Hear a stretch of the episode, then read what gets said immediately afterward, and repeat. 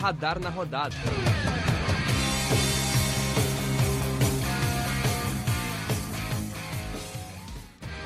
Bom dia, boa tarde, boa noite a todos vocês que acompanham o Radar Esportivo. Meu nome é João Gabriel e está começando mais um Radar na Rodada. Eu estou aqui acompanhado do meu grande amigo Lucas Sena. Pode se apresentar?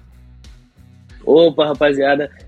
Mais uma vez aqui no Radar da Rodada, eu sou o Lucas Sena, estarei aqui comentando sobre o futebol na semana ao meu lado do grande amigo João Gabriel.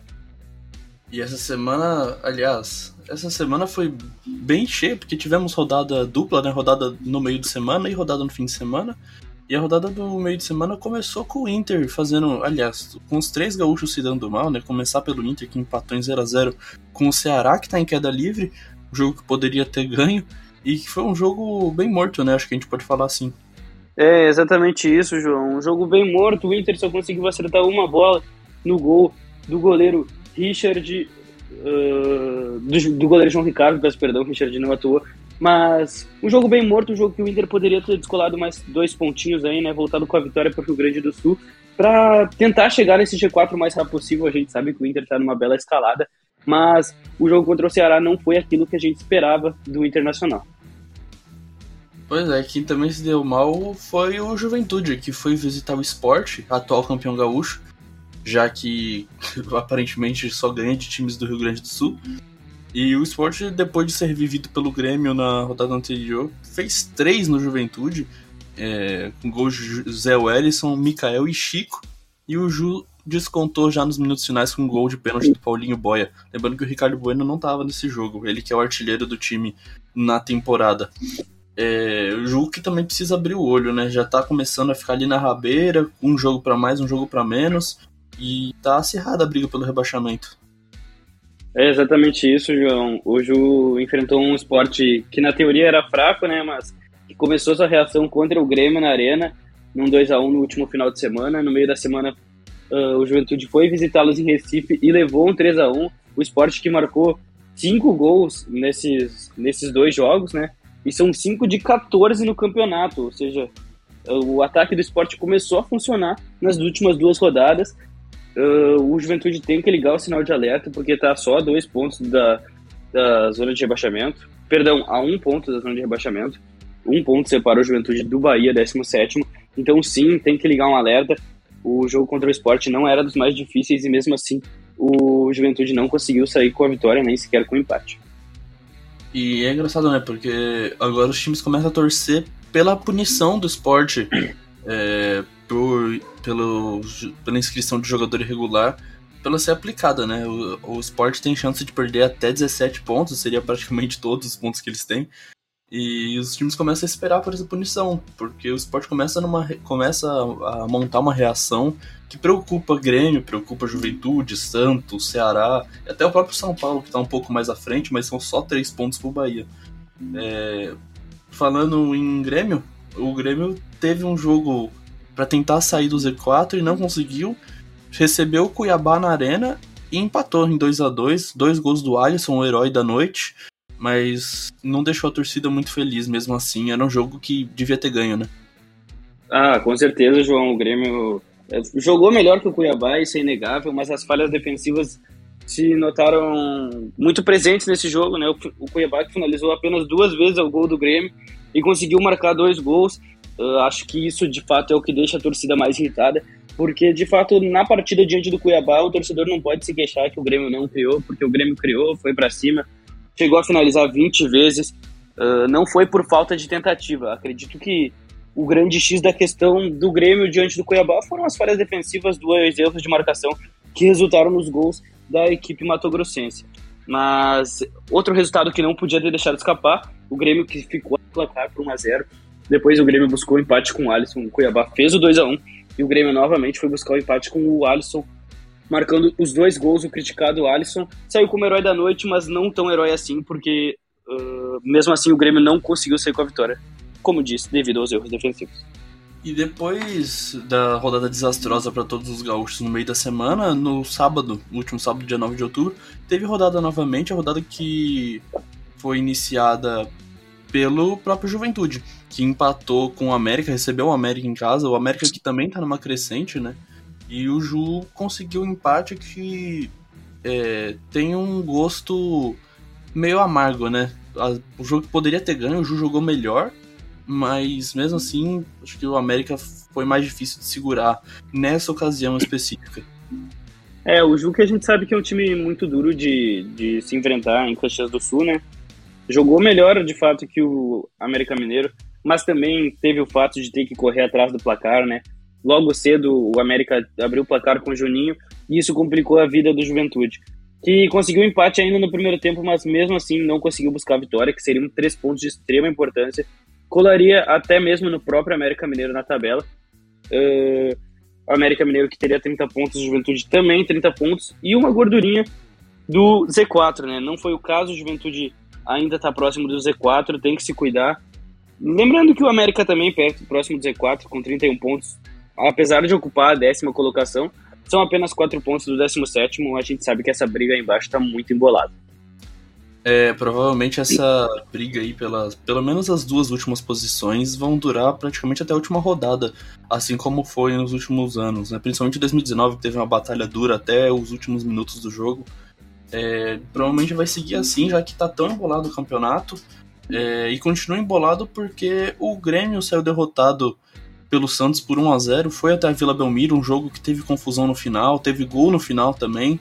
E não sei o que dá pra gente analisar desse jogo, porque são dois times que vêm apresentando atuações bem ruins, tanto o Santos quanto o Grêmio, dois times que estão numa queda. Aliás, o Grêmio teve uma crescente e estagnou, e o Santos está numa queda livre, né? E conseguiu esse, esse gol no final para dar um alívio para a torcida em casa. O Santos, que é muito forte jogando na Vila Belmiro, claro. Mas não sei o que dá para analisar desse jogo, que foi um jogo até meio feio, mas que era um jogo de seis pontos, né? É, um jogo muito feio até, eu diria, João. Se eu, eu elogiei aqui o Grêmio pelo fato de conseguir criar diante do Cuiabá, não foi o que aconteceu diante do Santos, que é um adversário direto também. O Santos teve mais controle da posse de bola, uh, conseguiu algumas oportunidades, diferente do Grêmio, que não criou quase nada durante a partida. Uh, mas eu acredito que o fato, além do futebol, é claro, uh, a cena mágica né, do torcedor Santista jogando Sal Grosso no VAR e depois o VAR valida um gol anulado pelo Bandeirinha nos acréscimos do segundo tempo já. Eh, dando a vitória ao Santos, infelizmente para o Grêmio, mas concedendo a vitória justa ao Santos com o gol do Wagner Leonardo já nos últimos minutos. 1 a 0 para o Santos com o VAR abençoado pelo Sal Grosso. Isso de fato é, são coisas que só acontecem no futebol. É, incrível pela magia, mas mas falando mais de tabela e de desempenho mesmo, foi horrível para o Grêmio. O Santos também não chegou a jogar bem, tem que ficar com o sinal ligado ainda, mas são três pontos, dá para dar uma aliviada das zonas de rebaixamento. E acredito que é isso que está passando pela cabeça do torcedor Santista. É, realmente, é aquele tipo de cena que fica marcada pro resto do campeonato, né? Principalmente se o Santos acabar não caindo, é o tipo de cena que fica pra, pra história. Agora, passando pro lado vermelho de Porto Alegre, que é o último, aliás, o único time que se deu bem nessa rodada, né? Nas duas rodadas, foi o único jogo bom para um, algum time gaúcho foi a goleada do Inter por 5 a 2 em Porto Alegre. O Inter que chegou a abrir 5 a 0 no primeiro tempo, mas teve um gol anulado, que seria o quarto gol de Yuri Alberto, atuação memorável do atacante do Inter, que vez ou outra faz alguns jogos muito acima da média, o que é até engraçado a oscilação do Yuri Alberto. É, seria muito curioso ver ele fazendo um poker no primeiro tempo. Aí no segundo tempo a Aguirre tirou o time, né? Provavelmente poupando, porque com jogos a cada três dias fica bem difícil. É, tirou Saravia, tirou Yuri Alberto, tirou Dourado. O Inter chegou a fazer 5 a 0 aí dessa vez valendo o gol, e depois meio que teve uma desatenção. Acho que não acreditou muito no time da Chape, que acabaram conseguindo fazer dois gols ainda, né? É o time da Chape que parece um time muito guerreiro, mas que parece que nada dá certo pro time de Chapecó. É, o Inter pegou a Chape e não teve dó nem piedade, e principalmente o Alberto num dia mágico para ele, três gols, um anulado ainda seria o poker. E é bem isso que tu disse, né? O Roberto numa oscilação gigantesca, uh, tem no, dias, noites mágicas, né? Como foi contra o Flamengo, como foi contra o São Paulo, que ele simplesmente desencanta e começa a fazer gol a rodo. E quem é que para o homem na noite? Ninguém para. Ele, muito jovem ainda, muito evoluído, o Roberto com certeza uma das joias coloradas. O Inter que está numa baita crescente, como a gente já havia destacado no, no deslize que teve contra o Ceará, voltou a vencer e voltou a vencer com autoridade diante da Chapecoense. Acredito que os dois gols que o Inter sofreu podem ser relevados, porque a vitória já estava bem encaminhada, bem encaminhada não, né? Já estava certa praticamente, a Chapecoense não ia conseguir marcar cinco gols para tentar buscar um empate, mas o Aguirre poupou claramente, o Inter foi muito bem e vai em busca dessa vaga direta para Libertadores da América do ano que vem. Pois é, e se na Série A os gaúchos se deram mal, na Série B, finalmente vamos falar de uma vitória lá de Pelotas. Finalmente eles ganharam na Série B e agora estão iniciando sua escalada contra o rebaixamento. Agora são só 13 pontos pro Brusque, que é o primeiro time fora. É, o, gol, o único gol da partida foi marcado pelo Erisson né, contra o Operário. O Operário que também está na briga contra o rebaixamento. Acho que esse é o resultado muito pior pro Operário do que é bom pro Brasil, que já tá numa situação quase que decretada, né? Lembrando que faltam nove rodadas na Série B e o Brusque, aliás, o Brasil de Pelotas precisa fazer uma campanha de título para conseguir o milagre de escapar do rebaixamento. É, com certeza, João. Uh, o Brasil já, já quase não tem escapatória, né? A gente tem que pensar que eles têm que tirar 13 pontos em 27 a serem disputados. Talvez o Brasil chegue até a fazer esses 13 pontos, mas não tire eles em relação ao Brusque, que também vai pontuar, né, obviamente. Mas o Brasil quase rebaixado consegue dar um sinal de, de que está lutando e de uma esperança para o futuro, mesmo que seja na Série C, que o Brasil consiga voltar para parte mais alta, né, para o 50% mais alto das divisões nacionais no ano que vem. E voltando à derrocada dos times gaúchos, que começaram o ano muito bem, agora parece que está tudo desandando, o Ipiranga de Erechim, que um dia teve a melhor campanha do Brasil nas quatro divisões do Brasileirão, perdeu mais uma na Série C, perdeu para o Novo Horizontino em São Paulo, com um gol de Pereira aos 48 do segundo tempo, que deixa todo o jogo muito mais trágico. E agora o nosso querido Ipiranga fica na lanterna do grupo D da Série C, é, claro que ainda faltam muito campeonato pela frente, são seis jogos e só dois foram disputados, e são quatro para classificação. Mas já começa a acender o olho, talvez o time tenha emocionado um pouco, não sei, na, na campanha muito boa que fez no começo do ano. E agora a situação vai se complicando, até porque o grupo se mostrou muito equilibrado, né? Com Tom Benz, Manaus e Novo Horizontino. É, não sei se dá. É, com certeza ficou complicado. Mas uma coisa que auxilia um pouco o Ipiranga foi o empate entre Manaus e, e Tombense, que faz com que nenhum dos dois dispare, né? Ambos param nos quatro pontos, Novo Horizontino tem três, e o Ipiranga ainda zerado, inclusive a única equipe zerada nesse momento da Série D. O Ipiranga que, que infelizmente não começou bem, mas ainda tem tempo para reagir, a gente tem que saber disso, tem 12 pontos para serem disputados Pode até, inclusive, chegar a ser líder desse grupo. A situação é complexa, mas não impossível. Lembrando que o Ipiranga já saiu derrotado para o Manaus e para o Novo Horizontino, ou Tom Benz. Acredito que foi Tom Benz. Peço perdão, foi Tom Benz, sim, com um jogador a menos ainda. Porém, eh, ainda vai enfrentar o Manaus em Manaus, vai ser uma viagem longa, vai ser complicado, mas eu não duvido da capacidade do Ipiranga, que já mostrou pra gente que é um time de ótima qualidade, já foi a melhor campanha do Brasil, como destacado pelo João, já chegou a ser líder do seu grupo na Série C também. E tá batendo na trave há vários anos, assim como foi com Fortaleza, que bateu na trave, bateu na trave, até que uma hora subiu. E a gente torce muito para que seja nesse ano. E agora a história, acho que a história mais legal de um time gaúcho nas quatro divisões por enquanto é a do Caxias, né? Vem fazendo uma campanha muito consistente, muito guerreira na Série D. Classificou na última rodada para e em quarto lugar no seu grupo na fase classificatória, né, na fase do grupo de oito times. Na segunda fase, de forma heróica, passou pela portuguesa nos pênaltis, ganhou em Caxias, perdeu em São Paulo, mas conseguiu passar nos pênaltis pela portuguesa, que era uma das favoritas do acesso. Nas oitavas de final, passou pela União Rondonópolis com categoria, ganhando de 4 a 0 no agregado, e agora enfrenta também o também favorito por acesso, o ABC, nas quartas, empatou em 0 a 0 em Caxias e agora vai para Natal decidir esse acesso. A um jogo da Série C, Lucas. É, a um jogo da Série C, por mais difícil que ele seja, por mais longa que seja a viagem, uh, a um jogo da Série C, né? É um empate com gols da Série C, é um empate em 0x0 e pênalti da Série C, é um gol da Série C. O Caxias está muito próximo de voltar à Série C depois de um bom tempo. E é um sonho se tornando realidade, porque a gente não via essa expectativa lá atrás. Sabia que o Caxias não era nem perto de ser favorito, mas foi avançando, foi avançando, foi batendo os rivais e agora está diante de um ABC que se encontra numa situação semelhante, já teve nas divisões mais altas da, do Campeonato Brasileiro e decaiu, chegou até agora na Série D e tenta buscar esse acesso também. A gente sabe que o ABC já, já é um time mais consolidado que o Caxias, mas no futebol nada é impossível, ainda mais num 0 a 0 no jogo da ida. Qualquer lance pode resolver para o Caxias classificar de volta para a Série C e com certeza vai ser uma festa tremenda. Talvez o primeiro, talvez o único acesso de um time gaúcho nesse, nessa temporada brasileira. É, exatamente, e aí a gente pode ter até três gaúchos na Série C, né? O, se confirmar o rebaixamento do Brasil, o Ipiranga não subir e confirmando o acesso do Caxias, a gente tem três times gaúchos na próxima Mais o São José. Ah, isso, claro. Aliás, o São José também que não. A gente pode ter quatro. um grupo praticamente inteiro de times gaúchos na Série C 2022. Essas são as possibilidades. É... Também teve Brasileiro Sub-20, a última rodada da primeira fase foi encerrada ontem, na terça-feira.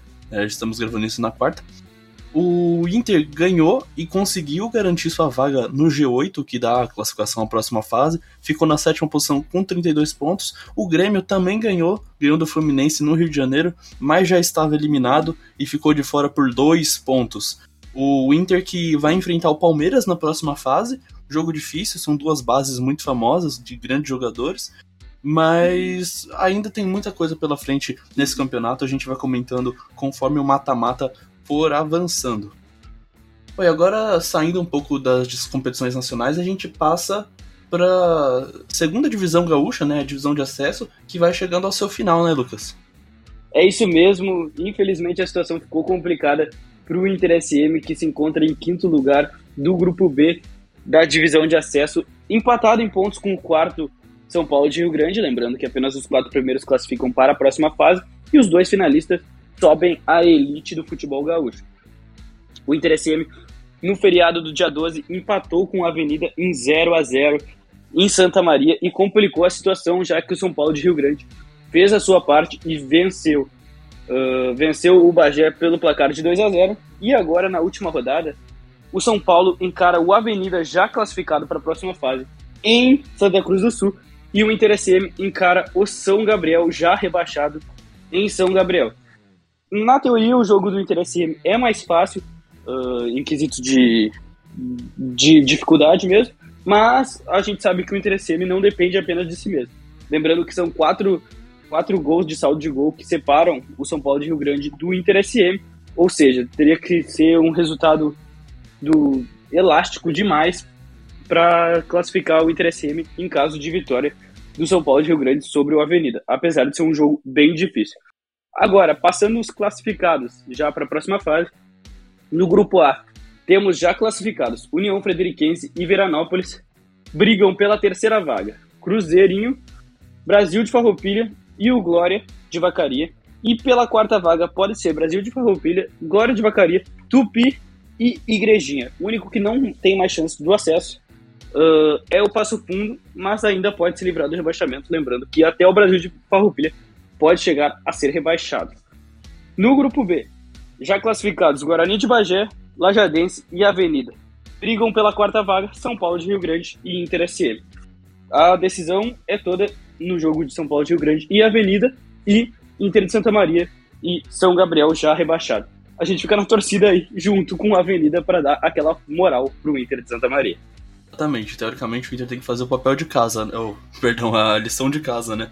E esperar que a vida realmente dê essa ajuda, faça o seu papel, ganhe em casa do São Paulo. E a gente, quem sabe, vai ver o Interzinho brigando pelo acesso mais uma vez. Bom, é, bom, depois de tanto futebol, de tanta coisa que aconteceu nessa última semana, a gente vai ficando por aqui. Esse foi um radar na rodada até um pouco atrasado, é, em função do feriado, né? Semana típica, a gente sabe como é que é. Mas, por enquanto é isso. Uh, tem rodada do Campeonato Brasileiro ainda hoje, no dia que estamos gravando, hoje, dia 13 de outubro. Tem mais time, os três times gaúchos entrarão em campo pela Série A do Campeonato Brasileiro, né? Então, no próximo rodada da rodada, você vai ficar sabendo de tudo que aconteceu nos jogos que estão por vir hoje, o Juventude que enfrenta o Flamengo no Rio de Janeiro, o Grêmio que foi até Fortaleza para enfrentar o Fortaleza e o Inter que recebe o América Mineiro é, no Beira-Rio, então são jogos bem complicados para os três times. Semana que vem você fica sabendo de tudo que aconteceu, a gente vai ficando por aqui. Muito obrigado a todos que nos assistiram e Lucas, suas considerações finais, por favor.